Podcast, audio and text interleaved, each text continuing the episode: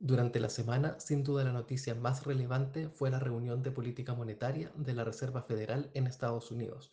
En decisión unánime y por tercera vez consecutiva, la Fed aumentó la tasa en 75 básicos, al rango entre 3 y 3,25%. Si bien la decisión estuvo en línea con lo esperado por el mercado, en nuestra opinión, el comunicado presentó un tono más hawkish respecto a reuniones previas. De hecho, una vez más, la tasa esperada al cierre del año se ajustó al alza y ahora se ubica en torno a 4,5%. Destacamos que, aunque no se materializó el escenario de ajuste de 100 básicos al cual el mercado le daba una probabilidad relativamente baja, la comunicación de la Fed apunta a un escenario de política monetaria bastante más restrictivo que el considerado previamente, tanto por el mercado como por la propia Reserva Federal.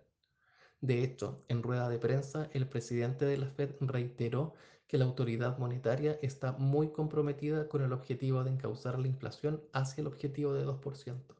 Y si bien están conscientes del impacto que esta decisión tendrá en la actividad económica, insistieron que en el mediano plazo es más costoso no contener las presiones de precios.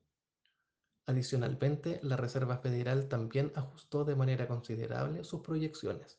En cuanto a la actividad económica, la Fed ahora espera un crecimiento prácticamente nulo para este año, versus el 1,7% en la reunión previa, mientras que la expectativa de inflación se revisó al alza a 5,4%. Así, tanto la decisión de la semana previa como el mensaje transmitido por el presidente de la Fed se traduce en nuevas presiones para el precio de los activos, como para la economía mundial. Como era de esperarse, las bolsas a nivel global reportaron pérdidas durante la semana, la creciente preocupación de los inversionistas por la perspectiva de una recesión económica y un impacto en las ganancias corporativas.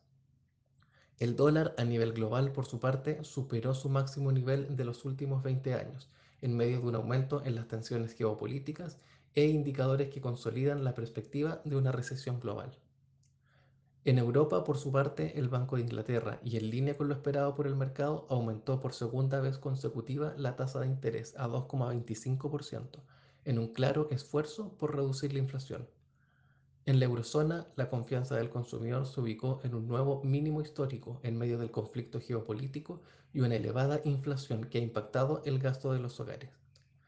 Finalmente, en Asia, Japón intervino en el mercado cambiario para apoyar el yen por primera vez desde 1998, tratando de frenar una caída del 20% frente al dólar en lo que va de al año, y en medio de una creciente divergencia con la Fed.